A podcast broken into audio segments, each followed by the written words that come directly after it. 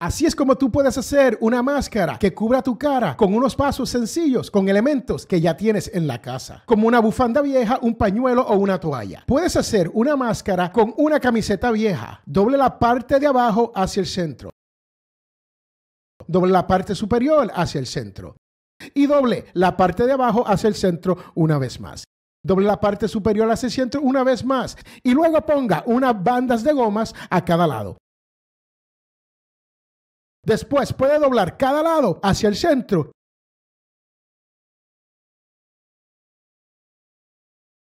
Y tú has fácilmente creado una máscara de tela.